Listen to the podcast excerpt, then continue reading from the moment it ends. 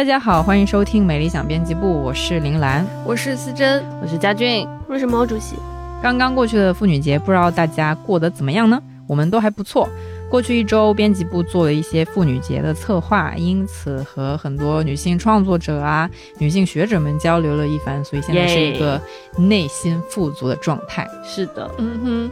刚好妇女节这周，我有一个朋友，他去上海东平路那边有一个伊索女性文学图书馆，他到那儿去逛了逛。起因其实是因为他看到很多人在排队，所以呢，他也就过去看了看这个到底是一个什么活动，就发现哎，还挺有意思的。虽然排了一小会儿队吧，但他进去之后发现里面有好多书啊，就包括什么秋园啊，还有。时时刻刻我在伊朗长大之类的，全部都是一些与女性主题相关或女性作家的文学作品。嗯，而且其实店员还给他们提供了每个人提供了一份书单，然后书单是按照按照分类去排的主题，对对，有不同的主题，还有不同的类型之类的。他们还可以每个人选走一本书，哎，然后选免费拿吗？对，免费领走这样一本书。哇，为什么没有这种好事情在北京？就是说，而且而且店员还会给他们。一个免费的帆布包，嗯除了帆布包之外，还有带着香水味道的书签呢，而且那个书签味道非常好的。我朋友就还问店员哪里可以买到这样的香水，我以为我以为是要问他拿很多张书签然后来发给我们。我只能说很羡慕上海的朋友们，对对我无话可说了。反正我朋友逛的特别开心，他平常的时候工作很忙，没什么时间看书，然后也脱离女性文学界很久了，不知道新发生了一些什么，所以他在那里看到了这么多的女性文学，他还挺开心的。嗯。伊索前几天应该在那个店里面也举行了读书分享会，不知道你的朋友有没有参加到哈？但是我是感觉有这样的活动真的非常不错，因为我觉得女性有共享空间是很重要的一件事情，不论是什么形式吧，它它可以是一本书、一个实体空间，或者就是一场对话。嗯，话说回来，我们编辑部其实对伊索这个品牌并不陌生。对我非常喜欢他们家的护手霜的味道。嗯哼，我也是，我我自己也是从大学开始就有在用他们的护手霜，所以我也知道伊索是一个来自澳洲的护肤品牌。嗯，他们这一次在上海举办这一系列的活动，我都觉得非常的。自然就是包括这个女性文学图书馆，然后包括刚刚蓝莓提到的这些啊线下的这种主题对谈的活动，因为其实伊索不管是在国内还是在国外的市场，他们都做了非常多跟文学相关主题的这样的一些活动，嗯。这一次的女性文学图书馆的活动，除了是为女性设计有很多的女性文学之外，他们还同时支持了上海很多家独立书店吧。而且这个书单就是来自于上海本地的一些独立书店的推荐。嗯，他们还特意从那些地方采购了四十一本精选的书，一共有超过一万多本的样子，可以说是一次集中大放送。嗯。虽然线下活动已经告一段落啦，但是对女性的关注不会结束。我们呢，依然能够在播客中、书中、对话中找到共同体。伊索这次精选的女性书单也给了我们一些灵感，比如说女性的出走与成长这样的话题。这些年啊，女性写作其实真的还蛮出彩的，我经常有种相见恨晚的感觉。就在很多描写女性生活的故事里，我都读到了一种。出走的叙事，也就是说，女性在挣脱一些东西，在寻找一些东西。我想先问问大家，你们怎么看待“出走”这个词呢？或者说，最早是怎么认识这个词的？其实最早知道这个词呢，还是从鲁迅先生的课文，但是小学的时候还读不太懂，然后所以后来比较正式的了解。那篇是小学语文课本的吗？我不知道哎，记不清嘞。没关系，没关系，就是小时候还在念书的时候不太懂。对对，那个时候不太理解为什么他走了之后很迷茫，不知道去哪里。后来再看到这个词，其实是感觉好像仔细思考来有点忧伤的，同时它好像还很有力量，象征着一种决心，就是不回头的往前走，好像也有一种新开始的感觉。我们其实都知道，女性从出生到成人都背负着很多枷锁嘛。还是女孩的时候，你可能就会觉得自己是不是要乖巧一点，要听话，按时 按时完成作业，按时 吃饭，对，按时吃饭，按时长大，什么鬼？然后长大之后，好像紧接着就要成为妻子，或者是母亲了。嗯嗯，这些新的身份都接踵而来，而且好像你如果不完成一个的话，就被盖上一个不合格的女性的戳。所以很长一段时间，好像女性都会想要去以自己的方式找到一种新的出路吧。嗯嗯对，所以就是“出走”这个词给我的感觉是从一种旧的生活中走出去，然后再寻找一些新的东西，或者也是一个重建自己的感觉。我对这个词最大的印象还是来自于，应该是一两年前左右的人物的一篇特稿，就叫《平原上的罗拉》嘛。嗯哼，那篇稿子就是借用了鲁迅先生的那个文章的那个意象，然后讲的是一个农村妇女的故事，她叫刘小样。很多年以前上过一个节目叫《半边天》，嗯嗯那那大概是好像农村妇女第一次给广大的中国群众带来一些比较震撼的印象吧，因为它就是有点像是打破了一种以前的刻板印象。因为刘小样她说话还有她的感情都是非常细腻敏感的，她能说出很多可能受过教育的人都不一定能够说出来的一些感受，就她很善于嗯捕捉自己的感受以及跟世界的关系，就这样子。所以我知道这个词，大概就是因为那一篇特稿才知道的。嗯家俊怎么觉得呢？我觉得“出走”这一个词对我来说其实是有一点小小的陌生的，因因为其实刚刚我在听到真儿在讲的时候，我觉得可能有一个更大的前提，就是说女性知道自己现在所处的这样的一个状态，她是不舒适的，她是需要离开的。但我觉得可能生活当中遇到的更多的女性，她们可能未必都能够准确的描述出来自己的那个状态。如果其实并不知道自己的那个状态是一种给自己不舒适的那样的状态的话，其实可能并不会萌发出走这个想法。嗯，对，所以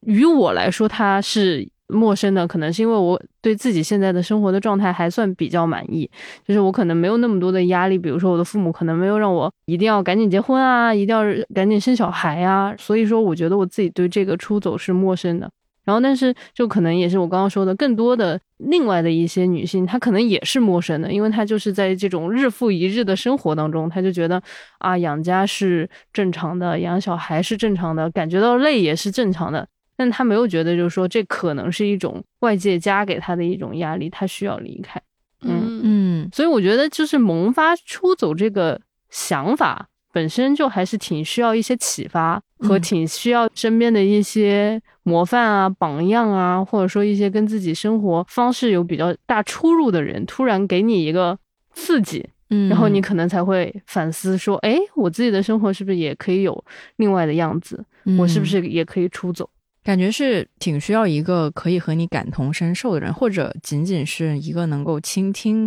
你的人。嗯而且我觉得你刚才讲到说，认识到自己的生活好像还蛮重要的，因为我一直都觉得好像人要认识自己是一件好像很简单，但是其实还蛮需要 时间，嗯。还挺难的事情。其实就很多人可能包括我自己吧，都不太知道自己处于一个什么环境，很多时候可能感觉生活有一个轮子在后面推着你走，嗯，然后你就走了走了，但但可能那个生活，你感觉有的时候有一些不太开心的事情在，但是你不一定会意识到这个可能是个问题，或者你不一定会意识到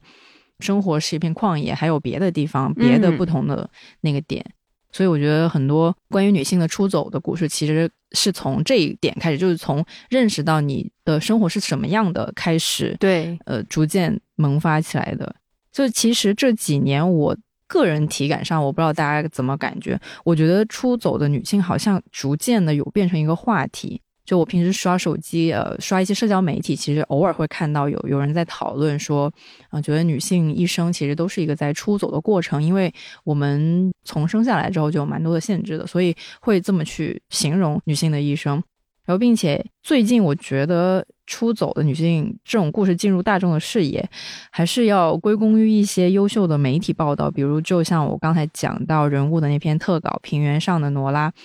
就是写了农村妇女刘小样嘛，嗯啊、以及我觉得有一个可能大家都更熟悉的一位女性，就是到了五十多岁决定要离婚，然后她就自己开着车自驾游历中国的苏敏阿姨。这位阿姨应该我们都非常的熟悉，她出现在了很多媒体上，我们也读到了她的故事，就知道她的情况大概就是到了这个年纪了，嗯，可能也不想在原本的那个生活里面，她想要出去自己去经历一些东西。嗯，就是在原本的生活中，我觉得这些故事里面的女性，她们都执行着某种合格的规定的形象。而她们从婚姻生活中出走的故事之所以能引起比较大范围的关注，我觉得是因为我们每一位女性都有自己想要挣脱的东西吧，或多或少，就可能不一定是婚姻生活或者是什么亲密关系，嗯或者是母职这种，所以这里面其实是有一股很大的力量的，就是来自所有的在出走或者是想出走或者是没能出走的女性。所以也想问一下，你们读完之后有一些什么样的感受吗？其实我看了刘小耀那篇文章，我还受到挺大震撼的，因为他是一个几乎是靠着自己的本能感觉到了自己的生活有些不对劲儿，就像自己的生活发问嘛：我为什么非得要去结婚生子？然后为什么要在家务农？为什么没有另外一种生活方式？如果要去读更多的书的话，是不是就很奇怪？因为她好像是一个很爱阅读的女性，嗯然后她就向这一切发问。几乎就是在用自己的本能告诉自己哪里不对劲，然后再去向外探索。我觉得这一点还是挺厉害的。那个文章里好像有一个形容，我印象非常深刻，因为他在参加那个节目的时候，脸颊是红红的嘛，像有两坨高原红。嗯然后作者就说这是一个发着高烧的女人，就那种激烈的感觉，她想要强烈的改变自己的生活现状，那种生命力和感染力往外迸发，会让我觉得，嗯，她是一个有着很大觉察力和行动力的女性吧。虽然后面走了一圈之后又回来了，但是我觉得本身出走的经历，包括对自己人生的质问，还是很有意义的，因为她就相当于是整理了一遍自己的想法，哪怕最后没有找到一个让自己特别舒适的生活状态，但他是有在去尝试的。嗯嗯，他其实里面有一句话，我觉得算是这整个关于刘小样这么一位女性非常经典的一句话，就是她当时在节目里面说，她宁可痛苦，不要麻木。我觉得已经嗯某种程度上成为了女性出走故事的一种，slogan 嘛，也不要说 slogan 这么 那个，就一种类似于精神这样的东西吧。我觉得可能很多女性都是她不想要对旧的生活有一个全盘的接受，或者是就麻木的浸淫在里面，一直的过下去。所以她可能就像你刚才有提到那个高烧的比喻，作者用这个我也觉得写的非常好，就是发烧肯定是不舒服、是痛苦的嘛，但是她嗯的体内是有在抵抗，对抵抗抗争，或者是在跟一些东西在打架的，免疫系统在发挥作用。是生物学来说，这个是一个免疫系统在发挥着作用。嗯那个，我刚刚是想说，刚刚佳俊是不是提到一点说，觉得出走是需要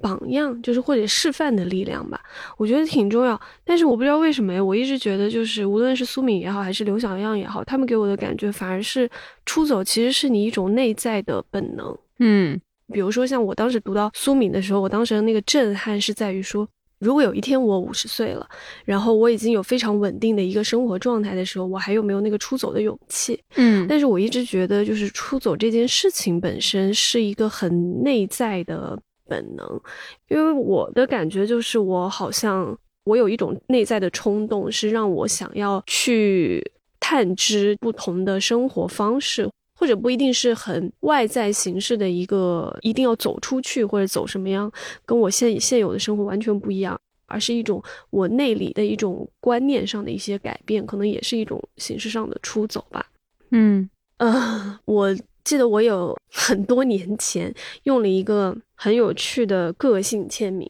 ，QQ 签名吗？就是 差不多吧这种东西，然后叫我也不知道为什么那时候我会用那个，就是叫做。什么一辈子都想离经叛道，最终还是走上正轨，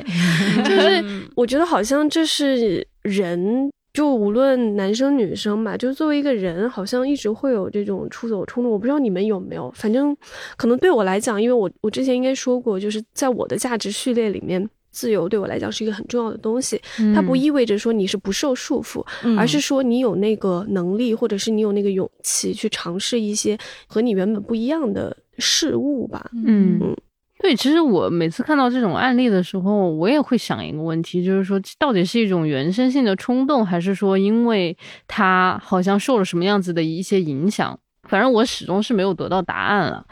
我觉得或许人就是一个这么追求自由的这种有智性的，不是高等生物了，肯定不是高等生物。我就是说，就是有这种 这方面智性追求的这样的一种生物。嗯，这个东西它可能就是印刻在我们的 DNA 里面的。但有的时候可能也是因为自己在日常生活当中，就是像蓝妹刚刚讲的一样，就是不断的被生活推着走。你推着久了之后，你觉得你自己好像就没有那种出走的冲动了，就觉得好像这样也行。所以你好像就觉得，如果真的有一天我要做出来这个行动，好像是得有一个外力推我一下，可能那个外力就是。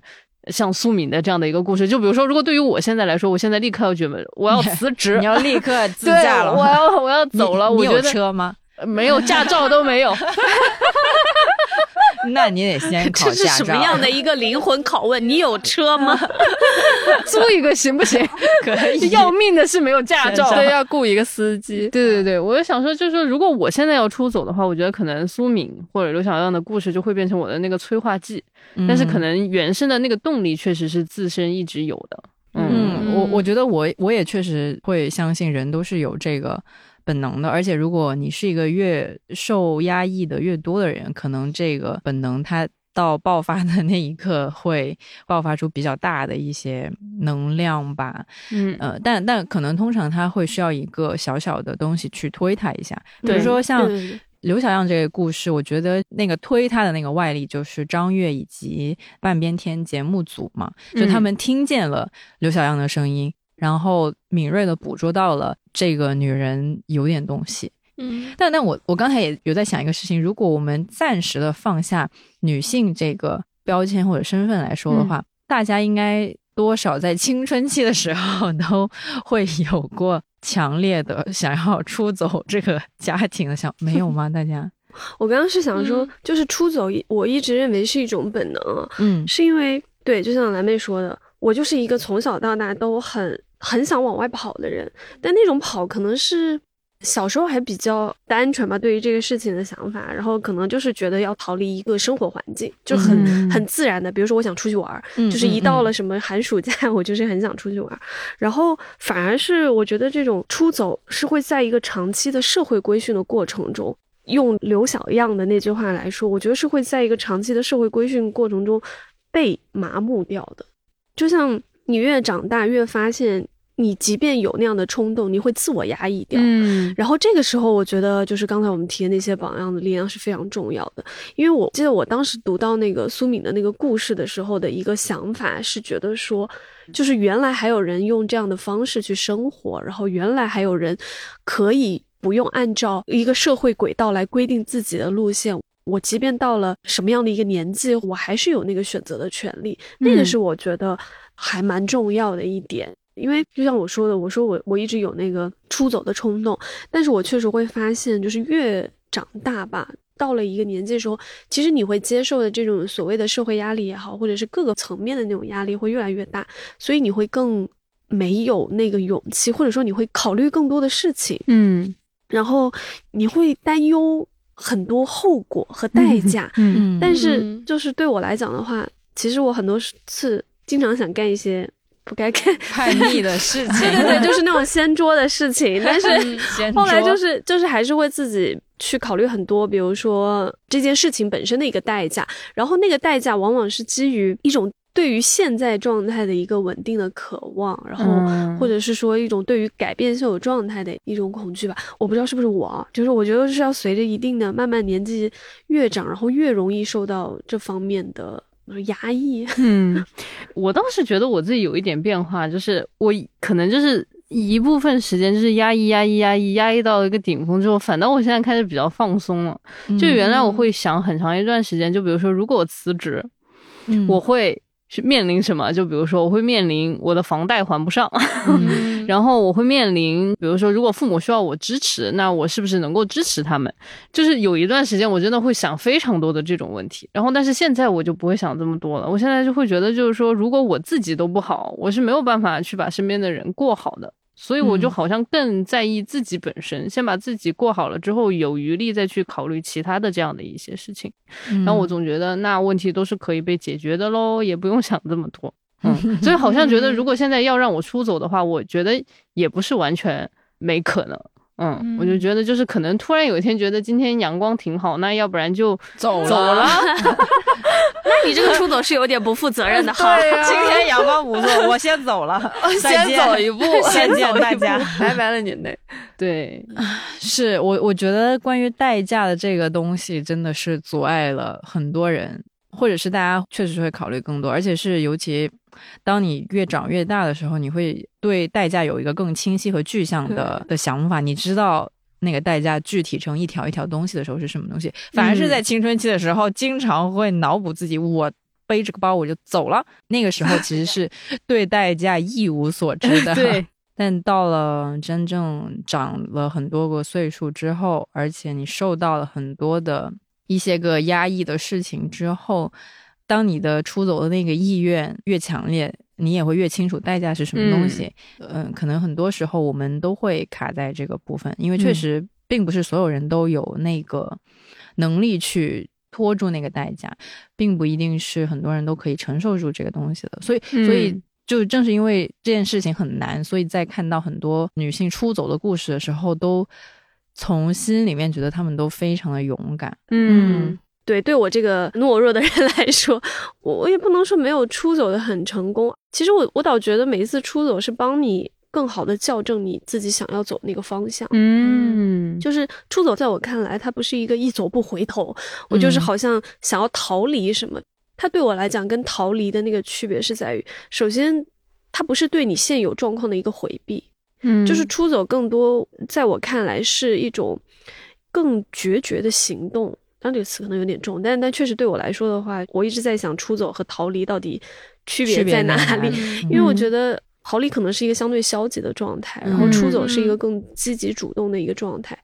我就一直觉得，为什么我们想要出走，确实是因为一方面是外面对你来说有有某种程度上的吸引力，然后更重要的是你对于现状或者是你所在的那个境遇下的某种不适，就是不舒服或者是不满，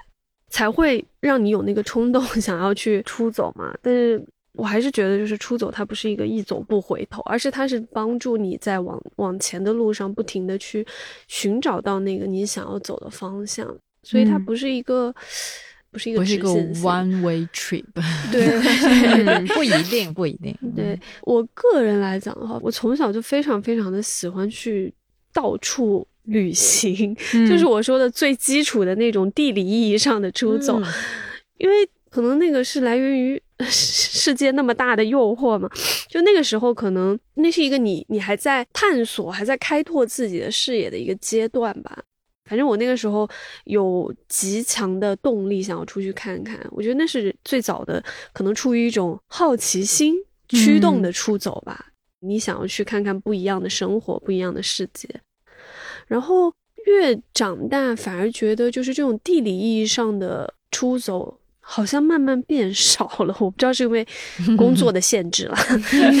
就你确实没有那么多时间。但是更多的你会从一个向内探索的状态去考虑自己的出走，更多在意的不是说我要从一个地理意义上的平移或者是挪移的那样的一个状态，而是你你会想说，我想要什么，我想要做什么，我想要就现在的一个。不适的状态或者不满的不满足的一种状态上做出一些什么样的改变吧？嗯我刚才其实也想到了旅游这个事情，我感觉是跟出走这种状态还是有点相似的，嗯。因为我们刚才也聊到了，出走它也不一定就是一个永远就一一个人就飞出去了的那种状态，被发射出去 对，发射出去，弹射当当然可以了，就当然可以弹射出去，然后你就在一个广阔的地方，自己爱干什么干什么。但是也会有的人，就像刘小样，他最后是回到了那个平原，嗯那个村庄上面，然后他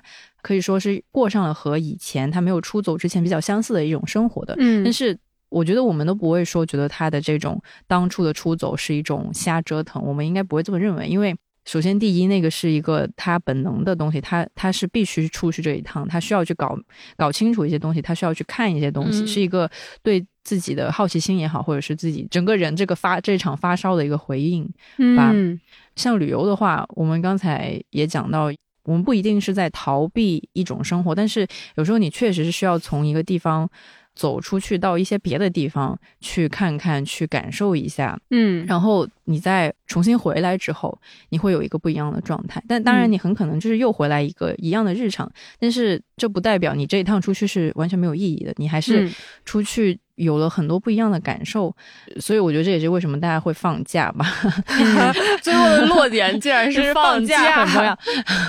没有啦，就是这么一说。然后刚才咱们毛主席有讲到，如果把出走这个概念，你再稍微将它分解一下。除了说真正的物理上的，你用脚走出一个地方，你你离开一个地方以外，可能很多时候也是你自己在内心下定决心去跟一些旧的模式或者是一些框架去做一个改变吧。嗯那如果要说到我自己一些不那么像出走的，但是强行作为一点出走的经历的话，我我很认真的思考了一下，我没有类似的东西。嗯那那我的经历当然跟 两位另外两位女性苏敏还有刘小样的就是比不上了，但是我想了一下，最接近的可能是我之前鼓起勇气结束了一段 关系。因为这个当时对于我来说是很难的，因为我以前嗯接受的那种观念是觉得在一些呃恋爱关系里面，女生都是比较被动的一方。比如说很多哦事情我，我是会等对方说，呃，你要不要干这个或者怎么样？像像像以前我是觉得，那表白这种东西肯定是需要男生来做的。嗯，然后甚至到那段关系已经发展到一个令我不是很舒服的状态，我其实等了很久，一直没有开口。我起码有好几个月是，我已经知道自己不想在一段关系里面，但是我一直没有开口去说这个事情，因因为我整个人就很被动。但就之后就是有一天就是下定了决心，老娘今天就是要结束这个 关系关系了。但那个时候我想起来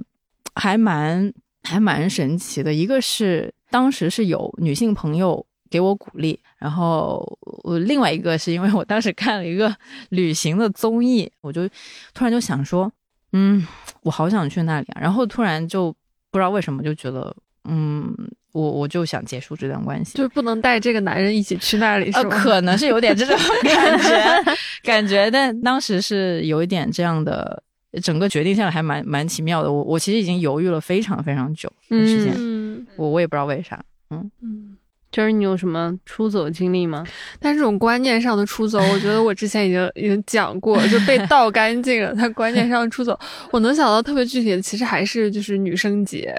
的那个，就女生不该过女生节。但是我刚刚听到 听到旅行之类的，我又想到一个新的，也是跟旅行相关的。我前两年有一段时间特别特别向往沙漠和嗯大草原，是挺有吸引力的，就是当你在小格子间太久了对，对对对，那个时候就非常想要体验一种视野无遮挡、一望无际，全都是直接沙漠跟天连在一起的那种感觉，所以就去了一趟沙漠，去体验了一下那样的感觉，感觉也是一种心灵上的出走吧。那个时候的出走，好像不是一种性别观念上的出走，嗯。可能是对资本主义体系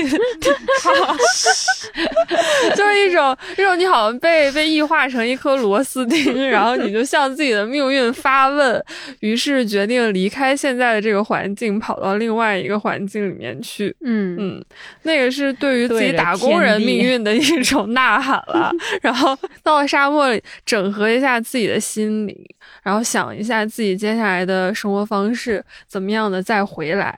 就是其实我现在也说不清楚自己那算是出走还是逃离，但是经过了那样一番挣扎之后，回来的确是对自己的生活有了一个新的看法。就有一个嗯新的矫正方向，所以我那次去了沙漠之后，很长一段时间我没有再体验过那种对沙漠的渴望了，没有像以前那样好像非得到了一个那样的地方才能够解决一些问题。嗯嗯，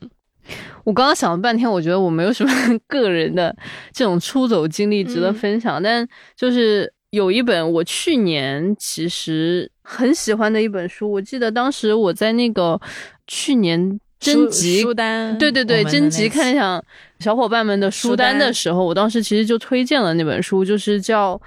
激情耗尽》。然后《激情耗尽》其实也是这次那个伊索这一次其实也把他们选在这个书单里面了。然后这本书它其实是一个就是虚构小说吧，然后它的那个作者名字叫威塔萨克维尔韦斯特，哇，真的实在是太长了，用英文读可能会好一点，但是我就不读了。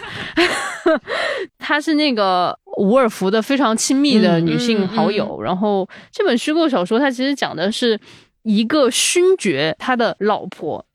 其实后来是变成他的遗孀，因为就是后面我记得这个勋爵最后变成了英国的首相。这个首相去世了之后，然后这个遗孀他自己在人生最后的一段时间里面，他的生活是怎么样的一个情况？整个的故事它其实是有一点就是回忆和现实不断的在交织。这个回忆其实也有很多都是他脑子里面的那一些故事。就比如说他当时要嫁给这个勋爵的时候，他就说他好像也没有那么想要嫁给他。然后，但是就是一看到他父亲的那种渴望的眼神，就觉得你嫁给他了就万事大吉了，你真是我们家族的荣耀的时候，他就觉得自己好像没有任何的理由要去拒绝他。然后还有就是她的这个老公对她也非常的温柔，什么事情都依着她顺着她，然后她就觉得好像自己也没有任何拒绝她老公的这样的一个理由。但是他在书里面就打了一个括号，就说：“但是这样的生活是真的我想要的吗？”就是他年轻的时候其实是问过自己的，他当时也有他自己想要追求的一些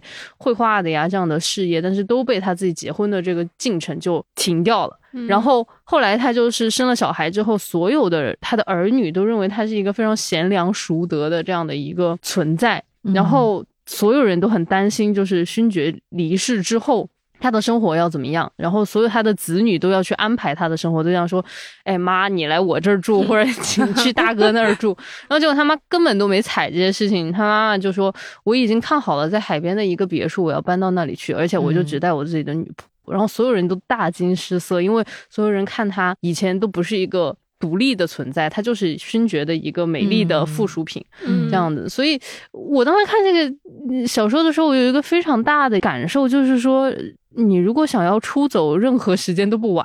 啊！然后我还把这本小说就当时推荐给了我妈，然后我就跟大家分享一下，我妈也六十好几了，也要出走了吗？就是我觉得她其实每天都在干着一些出走的事情，就比如说她在我开的那个咖啡店里面做咖啡师嘛。那你想啊，六你妈妈对对对对对，我当时就是给她报了一个咖啡师的课程，然后她就去在我店里面去做咖啡师。然后但是但但是当然，我妈就说的是，哎呀，其实我也就是不想跟你爸二十四小时待在一起，你也知道，退休之后就是两忘生厌。我说好好好好好，然后他就当他就是现在就在那边做咖啡师，然后而且他每天还会做一些写作的事情嘛。嗯，然后你也不说他写的有多好，但是我就觉得就是有一点这样的兴趣爱好，其实也是蛮好的。所以我就把当这个小说就推荐给了我妈，然后我妈当时也是跟我说，她说：“哎呀，你看改变什么时候都不晚。”嗯嗯，所以我就。嗯，很喜欢这样这个故事。一个是因为它的那个文字确实很美，然后另外一个就是我觉得老年生活也可以过得非常的多姿多彩，这一点也是给了我非常大的一个嗯 启发吧。对，我我好想喝你 妈妈 你妈妈做的咖啡哦，耶哎，他真的还做做的不错。就是，呃，明显能感觉得到上手会比较慢一点，就是嗯。比起年轻人，他学的会比较慢。但是就是一旦就是学会了之后，他其实是真的很能沉下心来去做那些事情，他也不会觉得说每天都在做咖啡好像是一件很枯燥的事儿，他就还挺享受的，他就觉得每一杯咖啡好像都是他自己的作品。嗯，嗯，妈妈会拉花吗？会会会。哦，那很厉害，那是 太酷了对我来说是高阶 高阶技术了。对，所以都不晚。对，伊索这次的女性文学书单，其实我真的觉得挑的很不错。就除了刚才家俊聊到的这本《激情耗尽》以外，还有超级多的书都是我看过，或者是都在我的那个 待看列表里面的书。比如说，比如说还我还看到了他的书单里面有一本是叫《我在伊朗长大》，嗯，这本书我并不是知道很久，我知道它也其实是因为改编的同名动画电影，其实在之前的一段时间里面，大家讨论的比较多。我在伊朗长大是马赞沙塔毕的自传，这本书就像刚才讲的，它是改编成了同名动画嘛，而且应该是有获奖。嗯，他当时是有在戛纳电影节上映的。嗯，对对对对对，反正是有出现过在电影节的一部电影。沙塔毕在这本书里面就讲述了自己在伊朗的成长经历。就这本书可能跟刚才咱们聊的《激情耗尽》不太一样的一点是，它可能是更聚焦在一个相对年轻一点的女性身上。嗯，对，而且是包括作者本人，还有作者的妈妈和作者外婆三代人，他们的经历都有在那个书里写到。而且这本书因为它是自传嘛，所以可能读起来会觉得更加残酷一些，因为就是来自于他们本身的经历和故事。其实作者本人他出身于是一个中产阶级的家庭，因为他的曾外公好像是伊朗最后一个王朝的末代国王，嗯所以他家境还是挺好的。可是就是这样的家庭，他也会面临一些所有的女性都会遇到的问题。嗯而且伊朗它那个时候很乱嘛，然后各种管制也一点一点的收缩收紧，所以女性的生存空间其实是非常狭窄的。我记得他好像在书里面说了一个比喻，就是很生动形象。他说什么？作为一个伊朗妇女，在学会像男人一样撒尿之前，首先需要学会成为一个自由了的、解放了的女性。感觉在他们的成长经历里，这是一个需要面对的课题。那边的女性生存空间真的非常狭窄，是需要戴头巾的，而且如果头巾露出来一点点，就会被呵斥的那种。嗯嗯但是他的妈妈和外婆都很爱他，而且他的家庭氛围也挺好的。刚要结婚的时候，其实他妈妈很伤心，因为觉得我好不容易把你送出了这种环境，怎么你突然就要跳入另一个火坑了？嗯说 怎么怎么去结婚了？就有一些这样的疑问。但是作者本身还是有在坚持为女性做一些什么了，而且他的外婆对他影响也很大。他外婆有一个举动，我觉得是很厉害的，因为他每天都会把茉莉花放在自己的内衣里，然后他整个人就会散发出一种自然的清香，啊，这就是他对美的一种坚持。他觉得自己是美的、有尊严的、是体面的，作为女性这个角色本身，嗯。感觉他的外婆很厉害，很有点东西。嗯嗯。可是我觉得 我在伊朗长大的故事还蛮特殊的，就是嗯。因为他的父亲也很支持他，嗯，就是他的是是是他的一家人感觉都是 对，就是感觉他的一家人其实都是相对来说在观念上或者是在行动上吧，都是比较先进的一家子诶。嗯。就是我感觉他的出走其实是蛮幸运的嘛。，对而且好像女主是不是也是出走之后又回到了对，她是十四岁出国，然后后来待了几年之后又回来。嗯而她第一次出走正值青春期，整个人就很叛逆，然后在国外也很叛逆，嗯，会打扮很朋克。所以那种出走也，他后来也是在思考就是自我认知的一个问题嘛。嗯。就是他的第一次出走就十四 岁那一次，嗯。我反倒觉得更像逃离，嗯。因为他好像是为了躲避国内的一些迫害和战争之类的吧，嗯。然后才选择出走，也是他呃母亲，然后他父亲他们一家人都嗯。支持他的这个行动。但他出去之后，其实遭遇了蛮大的一个困惑期嘛，就是他其实出去之后，反而对于自己的一个身份认知和身份认同都有蛮大的一个不算撕裂，但确实是有自我怀疑的部分。就是我们老是把出走想象的非常的浪漫，或者是嗯嗯对，就是它确实是一个，如果比如说像你想清楚了，或者是有那个勇气去做出这个行动，出走确实是一件蛮好的事情，因为它嗯是。可能也蛮爽的。对，就 本质上那还是嗯一个探索的一个事情吧，就开拓可能性的一个事情。但是其实有的时候出走，我觉得很难避免的一个过程，就是你出走之后，你会需要去面对一些更加直接的困惑吧，或者是嗯自我怀疑。嗯我觉得嗯对，无论是看我在伊朗长大，还是我自己感受到的那种出走，其实走后怎样，真的是一件蛮 重要的事情哎。对不，过也是好事吧，就像我们之前说的，就是人生，你如果是一成不变的话，你的那个感知能力也好，或者是那个认知状态，都会很容易变得麻木。你可能就放弃了这样的一些尝试和改变。嗯但是人好像永远要在那种矛盾或者是自我撕扯的过程中往前走吧。我觉得这可能也是出走带来的一个，我也不知道它像是一个什么东西。就刚才这儿不是说去沙漠吗？嗯我不知道你那个沙漠是和解了还是，反正在我沙漠我经常会觉得，有的时候，可能我举一个不一定很恰当的例子，就是留学这件事情。就是我记得我刚准备出国前，我对出国之后还保有非常美好和浪漫化的想 象，就觉得嗯哇，我要去一个新天地，开拓事业，我自由了那种状态，或者就是说我要去迎接我的新的一个人生阶段吧。嗯但是其实出去之后，他会逼着你去认清很多你原有的一些问题，然后可能也会产生很多新的困惑啊。我不知道那个兰，你那么早出去会不会有？因为我其实当时出去的时候，确实是经历了很长一阵自我怀疑。就是那种文化冲击是来自于各个方面的，就不仅是生活方式，包括思维方式等等，包括你怎么看待自己，嗯然后对自我的那个认知，反正我是觉得 出去的过程其实都是一个。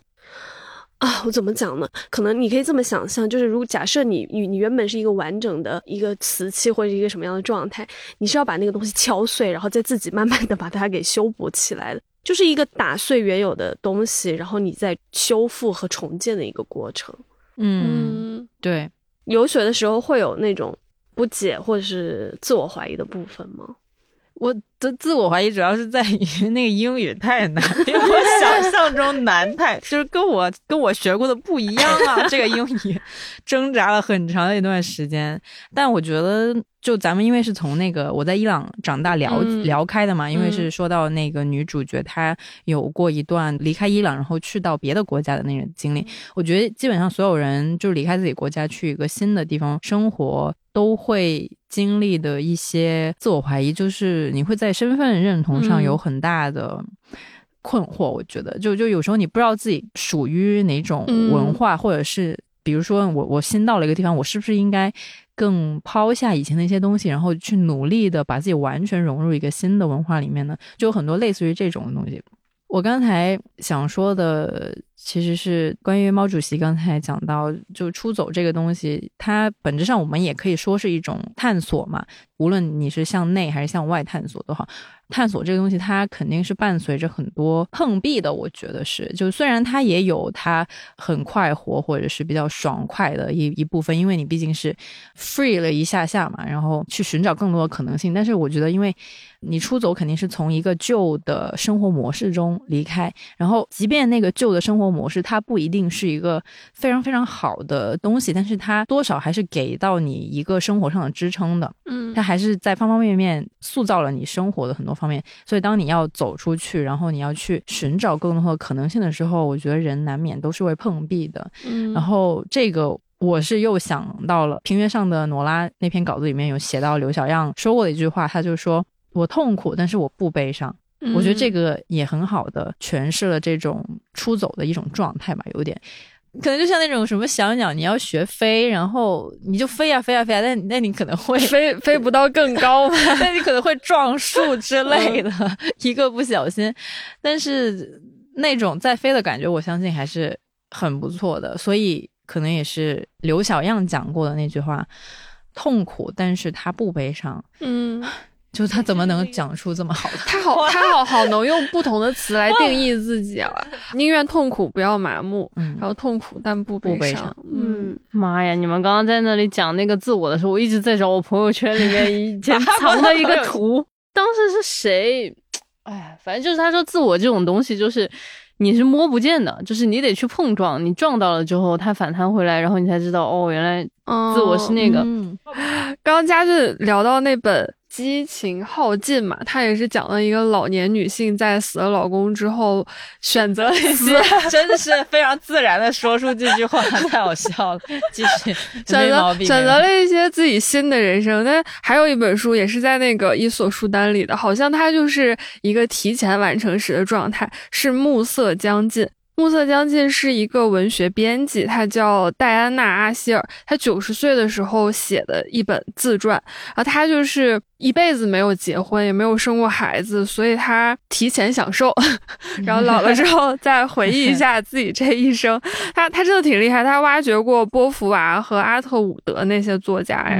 嗯，我觉得豆瓣有一个短评说的很好笑，他说这本书是大龄未婚人士的福利，因为他就是九十多岁了嘛，想写什么就写什么，肆无忌惮的吐槽那些圈内八卦，因为他已经是有这个地位的了，没有任何人敢去。去说你这样子不 OK 之类的，但我觉得很惊讶的是，他明明一辈子过得好像很潇洒，年轻的时候也有过恋爱脑的时期。他好像很小的时候跟一个邻居家的哥哥订婚，然后订婚之后呢，那个男的出轨了，出轨了之后他痛哭了两天，就觉得自己的人生完蛋了。因为那个时候的观念还是说女生要结婚生子，而且一辈子只能跟一个丈夫在一起，差不多就是这一类的观念吧。对，但后来发现，哎，原来原来不是这样。这个男生没有了之后呢，还有下一个，再找一个就可以了。嗯，所以还是挺厉害的。我感觉他是观念的先行者吧，当然也跟他的生活环境、成长环境有关。他也是出生在一个家境比较好的地方，而他上了牛津大学，也是对自己的职业产生了一些疑问了。就那个年代的女性，好像要么去当老师，要么去当护理行业，就是类似于护士之类的嘛，反可能是医疗行业吧。然后他就想说去当一个文学编辑。于是，这本书就诞生啦，在 很多在很多年以后诞生。哦，我主要是觉得这本书跟《激情耗尽》都挺特别，因为他们的书名里面都有一个“尽”尽字，就有一种落幕的 感觉。当然，这是一个非常没有什么重大意义的发现，可能因为主角都是上了年纪的老太太们吧，所以都用了这种。嗯，对。我觉得一个是人生走到非常尽头的地方吧，然后另外一个就是的的确确可能也是经历了那种起起落落之后。比如说，刚刚蓝妹其实说，那我们越成长，其实你越能够明白你出走的成本是什么。然后有的时候，你可能就是为了一种稳定的生活，你就把自己就给拉回这个正轨上面来。但是当他们就是已经了然于心，这些成本到底是什么？而且就比如说像暮色将近的这位女编辑，她也很能够。对自己的能力吧，有很大的信心，就是说无论如何，我也可以过好自己的生活的时候，就他知道他自己的生活一定可以过得很好，然后这种出走或者说这种直言直语就会变得非常的没有负担。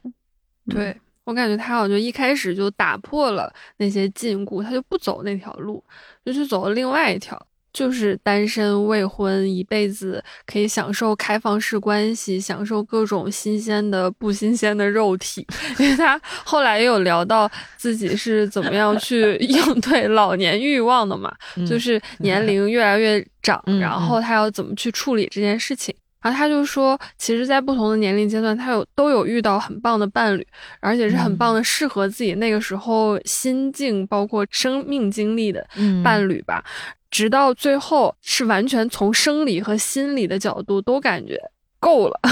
于是他就决定结束这段关系，然后自己的人生在欲望和性这方面可以画一个句号，从此以后再也不成为他的负担。我觉得他还挺厉害的，嗯，就去探索自己这方面的东西，很像之前那部电影《祝你好运》里奥格兰德。哦，我知道，我知道，之前还大家讨论还蛮多那个电影，因为也是应该也是讲一位。有点年纪的女性，然后她要重新的去挖掘一下自己身体的奥秘，对那那个故事，对，然后她找了一个年轻的男性嘛，然后但是 但是那里面的主角可能还是有一些纠结，比如觉得自己年老色衰，然后身体不够好看，不够完美，他是有一些羞耻在里面的。但是在这本书里的作者，他完全没有这方面的纠葛，可能是一一开始他在很年轻的时候就把自己打开了。然后慢慢探索，一点一点的，到了年老的时候，自然而然的，他就会发现有这样的一种方式，可以来终结自己的欲望。终结自己的欲望，与自己的欲望和平相处。呃，和平相处，对对对对，终结有点像，好像有点吓人，很吓人，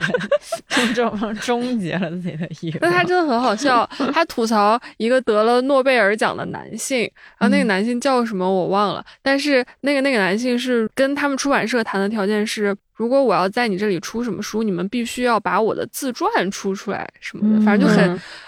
很有自我的书写，嗯。的这本书，然后，然后那个阿希尔就在心里使劲吐槽。后来他认识了那个男作家的情人，嗯。然后那个情人是很有自己的魅力的一个很嗯厉害的画家，他在心里吐槽为什么他会看上那个男作家，这不就是我们经常会对惋惜的一些，惋惜对，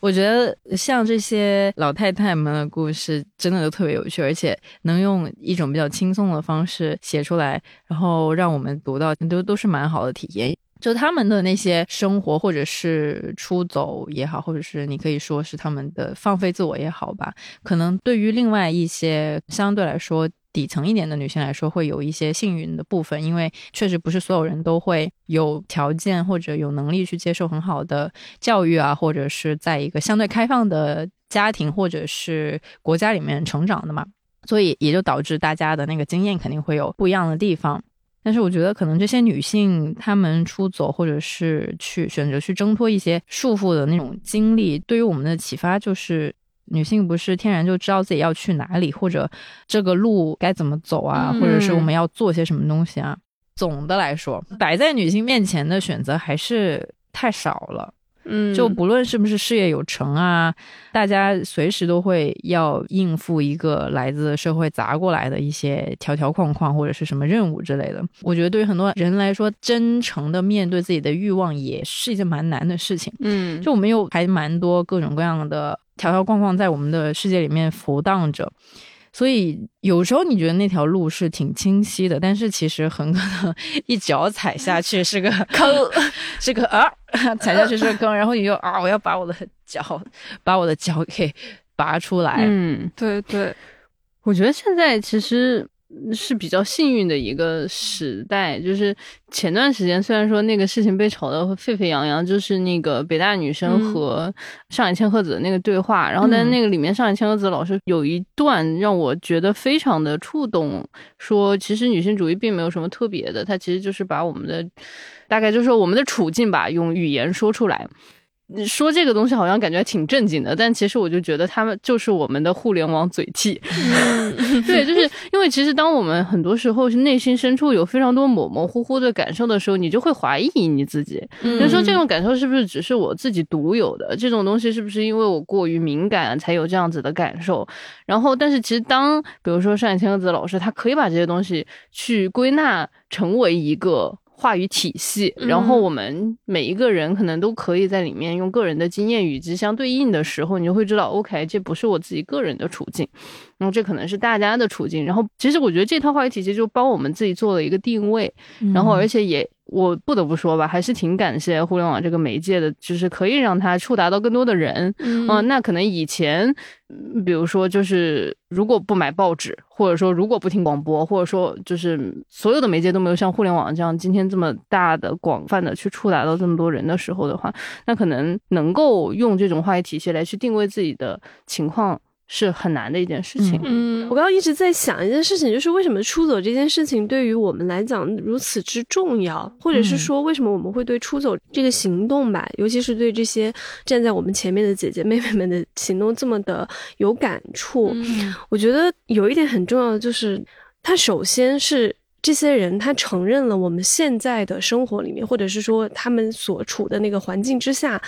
的某些不对、痛苦、不公和不甘。嗯然后最重要的是，他们用自己的生命经验去对抗它。嗯，这点才是让我突然想到说，它是非常重要的。就是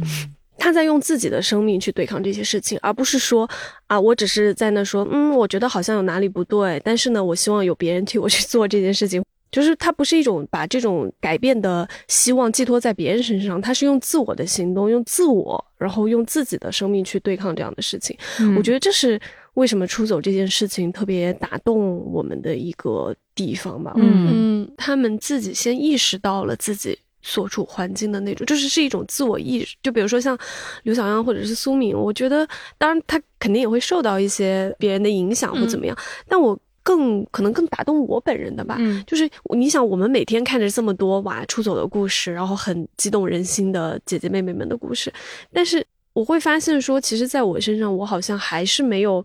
有那种出走的勇气，而是别人在替我，或者是别人在激励我去做这些事情。所以我反倒觉得他们更厉害的是说，他先首先从自我的那种经验里面去意识到说，嗯。有不对的地方，有不满的，嗯嗯我有不满的地方，或者是有不公的地方，然后我要去打破这样的东西。就是我有的时候很在意的是，他用他自己的生命去对抗的时候，那个东西是非常，我觉得是非常激励我的。对嗯，确实，对，那我就觉得就是我是比较感谢互联网可以把他们的故事触达到我。就是因为我看到他们的经验了之后，我才会觉得说，哦，我自己的生活当中的那些问题是真实的问题。但是走不走另说嘛，我也可以精神走另对，首先是我精神上我已经知道这个环境是有问题的。我以前可能就是觉得哪点不舒服，但是绝对没有办法。就比如说，当性骚扰变成一个确实的词之前，男生摸我屁股一找，我可能只是觉得哪里不对劲。嗯，真的，我就是再小一点的时候，就是人家这么摸我的背，我只会觉得啊，好恶心啊。嗯但是你不会就是说这就是性骚扰，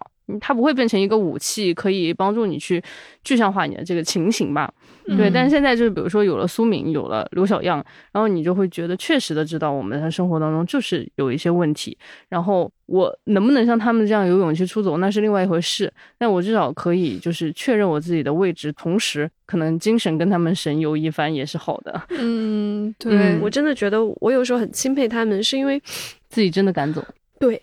他相当于在替我们铺路的那种感觉。我觉得这个是非常非常重要的。就像我我们刚刚一直说，比如像我，就是我觉得，哎，我很懦弱，我好像要看到别人这么做了，我才能够有一点意识，说我要去这么做。但是我觉得他们的那个行动的可贵，可能是在于说，他愿意用自己的生命去体验这样的一种情况，然后用他自己的生命经验来告诉你说。我走过了，我发现出走原来是这样的，或者说，哦，原来我用我自己的 血肉踏出，没有那么夸张啊，就是确实是用我自己的那个实践走出来的，是这样的。因为可能是我个人一个偏好吧，我就总觉得那种行动派，就是他愿意用自身去抵抗、去对抗的那种人，我是非常非常敬佩。嗯就是想要讲清楚为什么这些人的出走，他本身是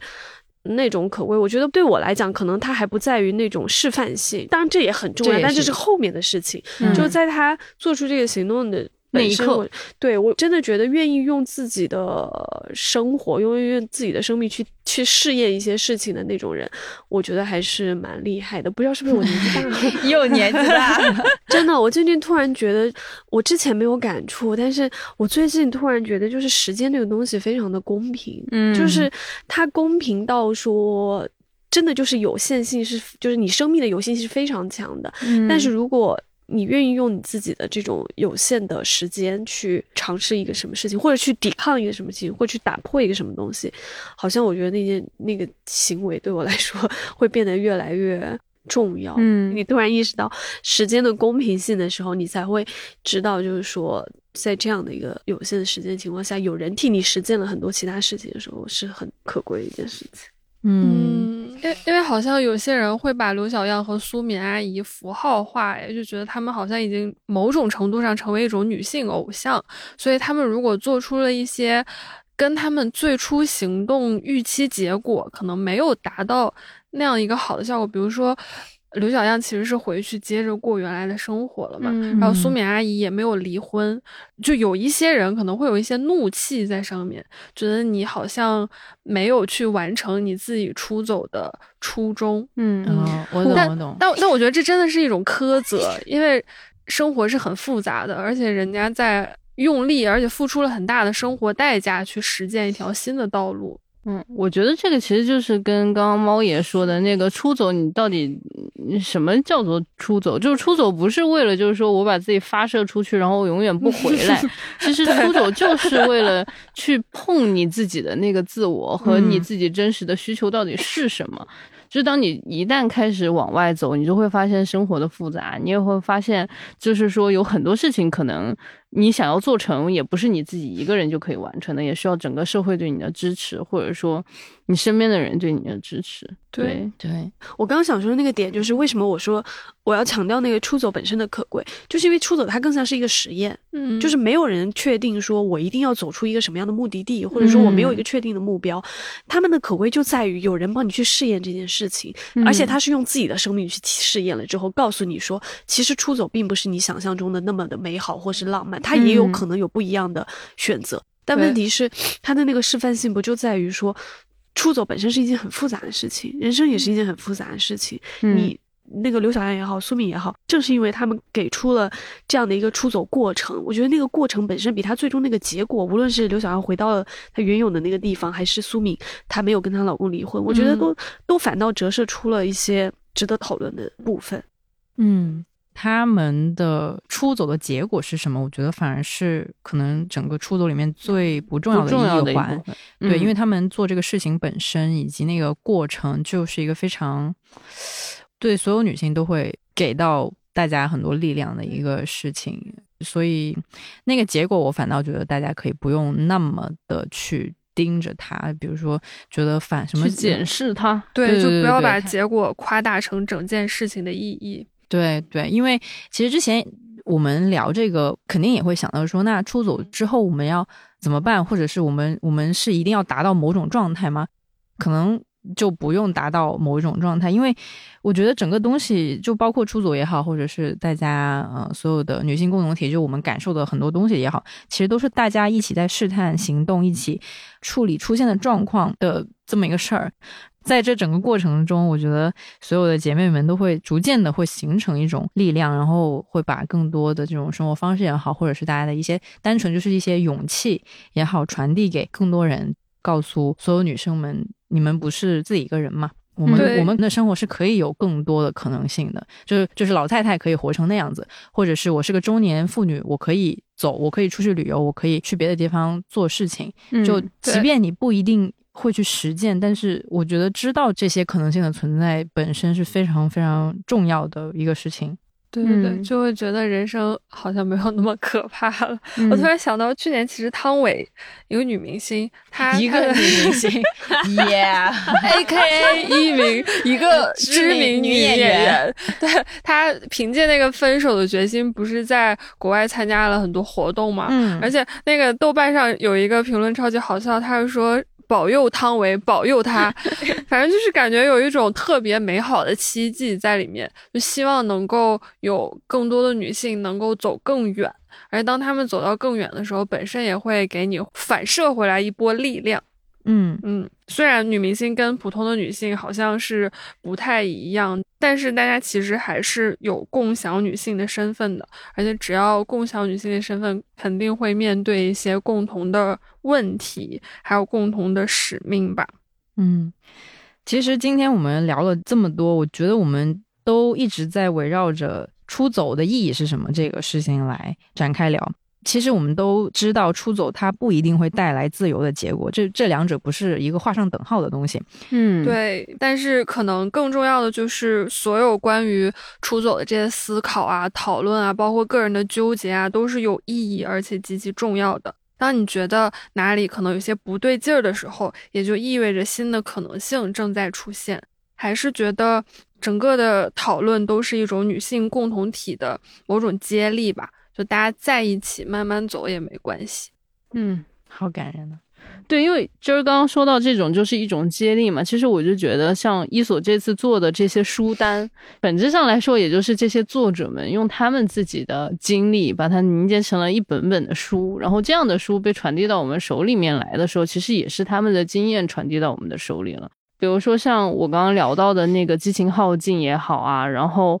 啊我们聊到的那个暮色将近也好，它可能是会比如说来自上世纪二十年代，然后还有一些就是我们当下的一些文学作品这样子，你会发现就是每一个时代的女性都有她们自己要去面临的一些情形，然后她们也有她们自己攀爬过的高山，嗯。那可能就是爬完之后，她就把这个接力棒就交到了我们的手上。嗯。嗯，然后我觉得很棒的也是，就是把这些所有的书聚集在这样的一个空间里面，其实会让我想起来以前我看过的一个故事，就是之前在美国就很多的那种家庭妇女，她们都是会开车，然后到某一个朋友家里面去，然后就是一起喝下午茶。嗯然后那喝下午茶的时候，大家可能都是交换一些什么育儿的经验啊，然后交换一些护肤的经验啊，这样子的。然后其实像伊索，他把这些书全部都聚集在这样的一个线下空间里面，那其实大家真的都可以到这里去，去交换自己关于我们比如说看到的这是出走的经验，那可能其实还有很多其他的伙伴去到这样的一个线下空间，他看到的是女性成长的经验，或者是一些什么其他的一些角度，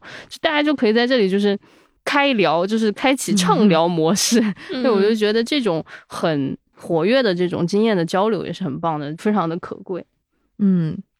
伊索这次女性文学图书馆的活动，就是一个通过文学连接更多女性的契机。就像刚才家军也讲了很多嘛，这次就是创造了一个专属于女性的舒适的空间，我觉得这个非常重要，而且也给不同年龄层的女性带来更多精神生活的可能性嘛。